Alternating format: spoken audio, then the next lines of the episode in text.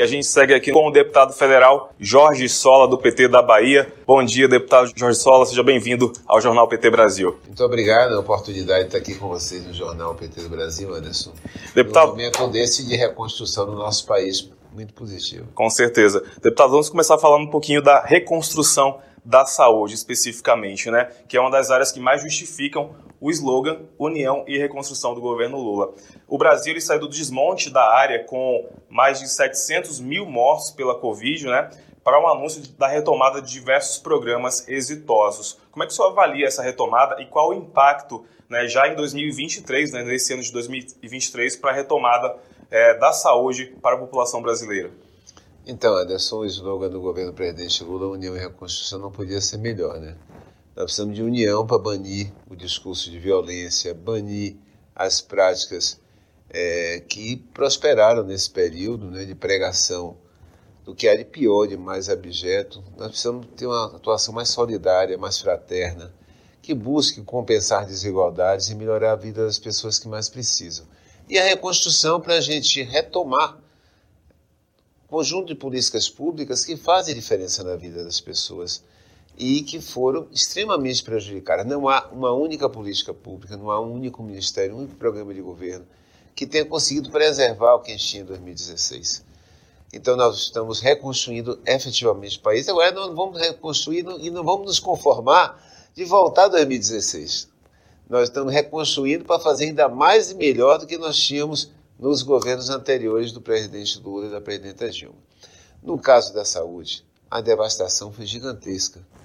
E eu diria a você que, obviamente, o genocídio, mais de 700 mil vidas perdidas, o impacto negativo na vacinação em todos os indicadores de saúde. Mortalidade infantil, depois de mais de 20 anos, voltou a subir, voltou a aumentar. Mortalidade materna voltou a aumentar. Ocorrência de doenças preveníveis. Tudo isso foi um impacto extremamente prejudicial. Agora, o Ministério da Saúde perdeu a liderança, a coordenação do Sistema Único de Saúde. O Sistema Único de Saúde é formado pelo conjunto dos índices federados, municípios, estados e a União, o governo federal. Cada um tem uma parcela de responsabilidade e de atribuições. E o Ministério sempre foi o farol do sistema de saúde, coordenador técnico, coordenação política, o organizador, o articulador do sistema de saúde e o principal financiador. Nesses anos das trevas do governo anterior, tudo isso se perdeu. Reduziu o orçamento, cortou gastos, cortou investimentos, cortou custeio e perdeu a credibilidade, a liderança e a capacidade de organização do sistema de saúde. Em pouco tempo, menos de um ano, o Brasil voltou, o presidente Lula voltou e o SUS voltou. E o Ministério da Saúde novamente já reassumiu as rédeas do sistema de saúde já voltou a coordenar o sistema e voltou a ter credibilidade nesse processo. Perfeito. É, deputado, a gente vai entrar agora é, falando um pouquinho sobre farmácia popular. A gente sabe que muitas pessoas, né, muitos brasileiros dependem de medicamentos contínuos e muitos desses medicamentos são bastante caros, né, que comprometem bastante o orçamento de várias famílias. Né? Eu queria que o senhor falasse um pouquinho sobre também a retomada do programa Farmácia Popular, que volta mais robusto, inclusive atendendo né, é, mais de 55 milhões de famílias que dependem do Bolsa Família também. É um bom exemplo, antes do que eu falei. Nós estamos retomando o Farmácia Popular, ele foi reconstruído e em bases mais amplas ainda. Isso.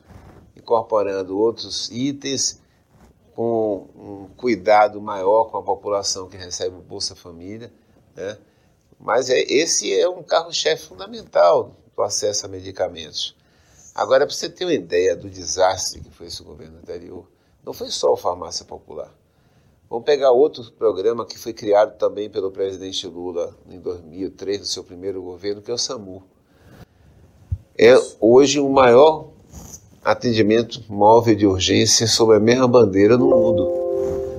Hoje nós temos mais de 80% da população brasileira vivendo em cidades com assistência que faz a diferença na vida das pessoas num acidente, num infarto, numa condição aguda. E nós tínhamos o piloto automático até 2016. Se a ambulância não tivesse um dano geral, a frota era reposta a cada cinco anos. Uhum. Nem isso fizeram, nem reposição da frota do SAMU fizeram. Felizmente, a presidente, o presidente Lula e a, e a ministra Nízia já trouxeram novamente ações também dessa natureza de reposição da frota. No próximo ano serão mais 1.800 viaturas. É outro exemplo de reconstrução que está já bem avançada em curso. Mas não para por aí. Sabia quantas, é, quantos serviços, quantas equipes de saúde novas que foram criadas depois de 2016 que não recebiam recursos do governo federal? Mais de 4 mil.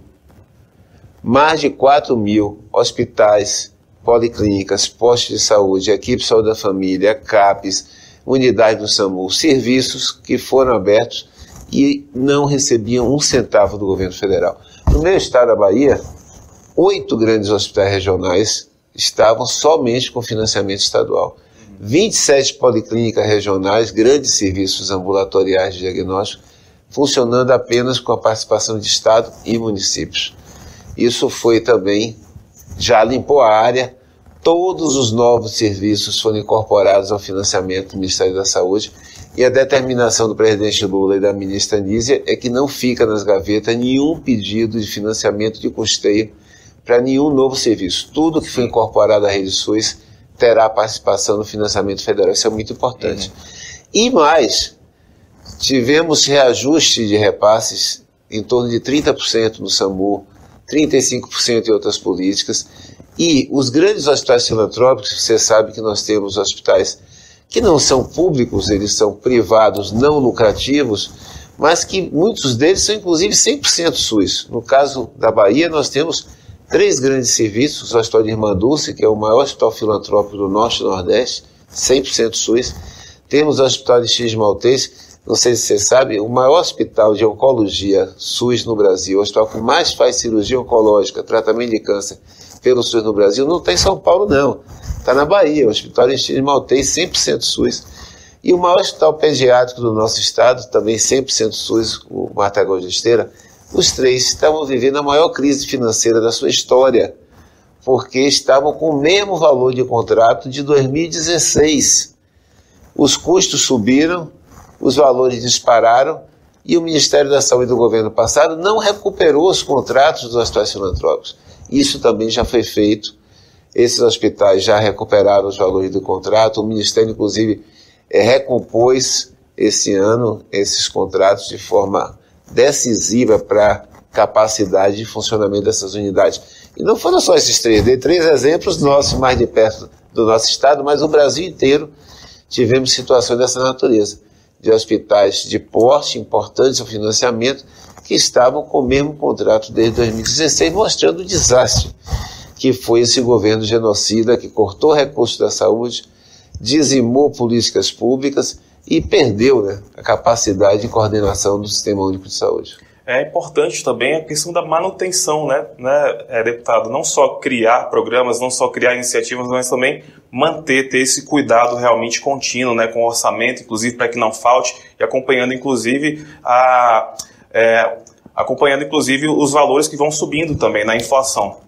Bom lembrar que o nosso governo é que incorporou os valores do pagamento do piso da enfermagem. Isso. Nós conseguimos com o presidente Lula. É bom lembrar também outra coisa: nada disso teria sido possível se não fosse a PEC da transição que o presidente uhum. Lula comandou antes de tomar posse. Exatamente. Essa PEC foi que permitiu um aumento no orçamento da saúde em relação ao que o governo anterior tinha estabelecido. O orçamento pífio que eles colocavam no ano passado para esse ano acontecer, não pagaria medicamentos, não pagaria vacinas, não viabilizaria nada disso que nós falamos. Então só foi possível tudo isso graças à recomposição orçamentária que o presidente Lula negociou com o Congresso antes da sua posse. E olha, é, nós já demos outro salto. Lembra do edital do PAC? Sim. No edital do PAC, nós voltamos a ter financiamento federal para construir unidades de saúde da família novas, novos CAPs, centros de atenção psicossocial, novos centros de reabilitação, novas maternidades. Então nós saímos de um estoque de seis anos praticamente sem financiamento para novos serviços, sem recuperar os contratos dos hospitais filantrópicos, sem incorporar os novos serviços que estados e municípios abriram e passamos sem corrigir os valores e passamos a fazer isso tudo e ainda reinvestir nos novos serviços em menos de um ano de governo. Então, parabéns ao presidente Lula, parabéns à ministra Nízia. Nós temos muito a comemorar. Agora, temos ainda muito a recuperar. E vou aproveitar e pegar com você o tema da vacina. Né? Claro. Porque comprar equipamento, comprar novas ambulâncias, contratar profissionais, esse é um tempo de reconstrução que a gente consegue dar agilidade. Agora, recuperar cultura, Anderson, recuperar credibilidade, é investimento de maior fôlego. O retrocesso que o governo Bolsonaro fez na vacinação foi um retrocesso de 30 anos. Vou repetir: 30 anos perdidos. Retrocesso. As coberturas vacinais no Brasil retroagiram à década de 90. Eu era médico nos anos 90, sempre trabalhei em saúde pública, era médico sanitarista na periferia de Salvador. E a gente, quando ia fazer a campanha de vacinação, a gente tinha que reunir com igrejas, com creches, com associações de moradores, para vender a credibilidade da vacina. Sim. Mostrar aos pais e mães que era fundamental trazer as crianças para vacinar para evitar que tivessem poliomielite, tivessem sarampo, tivessem rubéola. Inclusive, falando... a gente teve o retorno de várias doenças, né? né? Exatamente, estou falando dos anos 90. Isso. Nós conquistamos uma credibilidade nós conquistamos a confiança na vacinação do Brasil, que fez com que a gente tivesse, claro, também com os investimentos em produção de vacinas, em compra de imunobiológicos que foram feitos nos nossos governos, uhum. nós chegamos a ter o maior programa de vacinação do mundo. Né?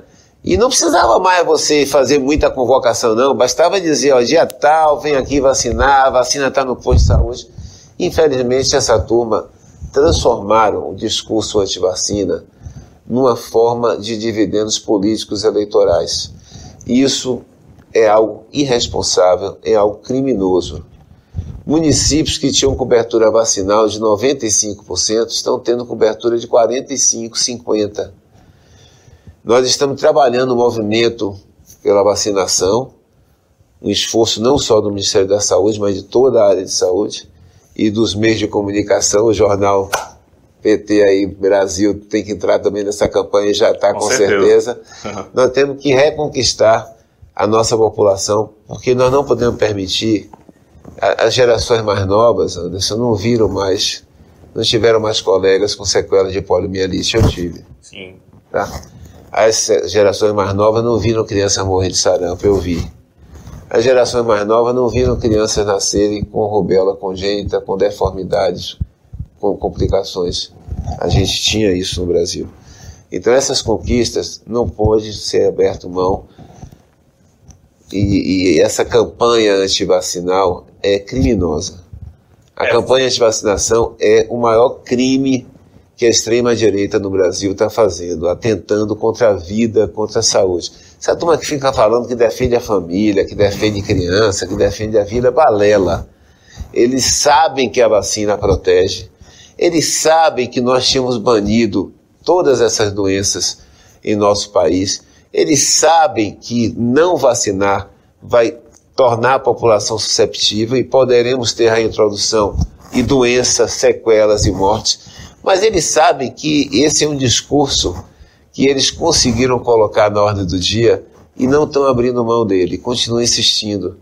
Então, isso que eu digo, isso é irresponsável, isso é criminoso, a forma como eles utilizam o discurso anti-vacina para, como diz o povo aí, né, ganhar lives nas na redes sociais, né, ganhar likes nas redes Sim. sociais.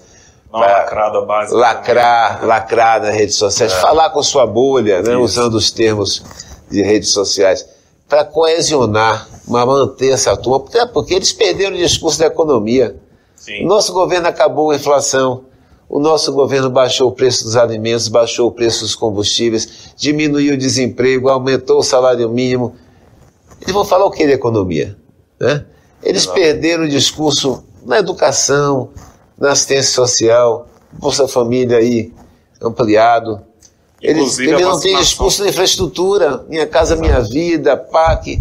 Então eles têm que criar né, algo, uma boia de salvação da extrema-direita, infelizmente, eles estão se pegando na vida, no que é de pior, que é colocar em risco a vida de nossas crianças, a vida da nossa população. É, houve um desestímulo em massa, né, é, deputado, sobre essa questão da vacinação é, inclusive vacinação infantil, né, como o senhor bem falou também, o retorno de algumas doenças, né. Agora, só queria que o senhor falasse, só para a gente fechar essa, essa parte da vacinação também, sobre o retorno do Bolsa Família, que condiciona, né, que as crianças sejam vacinadas para que as famílias possam receber esse benefício, né. É parte desse esforço, e é bom lembrar, o Bolsa Família, diferente daquele auxílio emergencial que eles fizeram na pandemia, não é só um repasse financeiro. O Bolsa Família é uma política integrada que coloca dinheiro na mão da família para comprar comida, para se manter, mas leva a saúde, leva o acesso à educação, busca acompanhar as condições materiais de existência dessa família. Então é uma política integrada, é uma política de assistência social.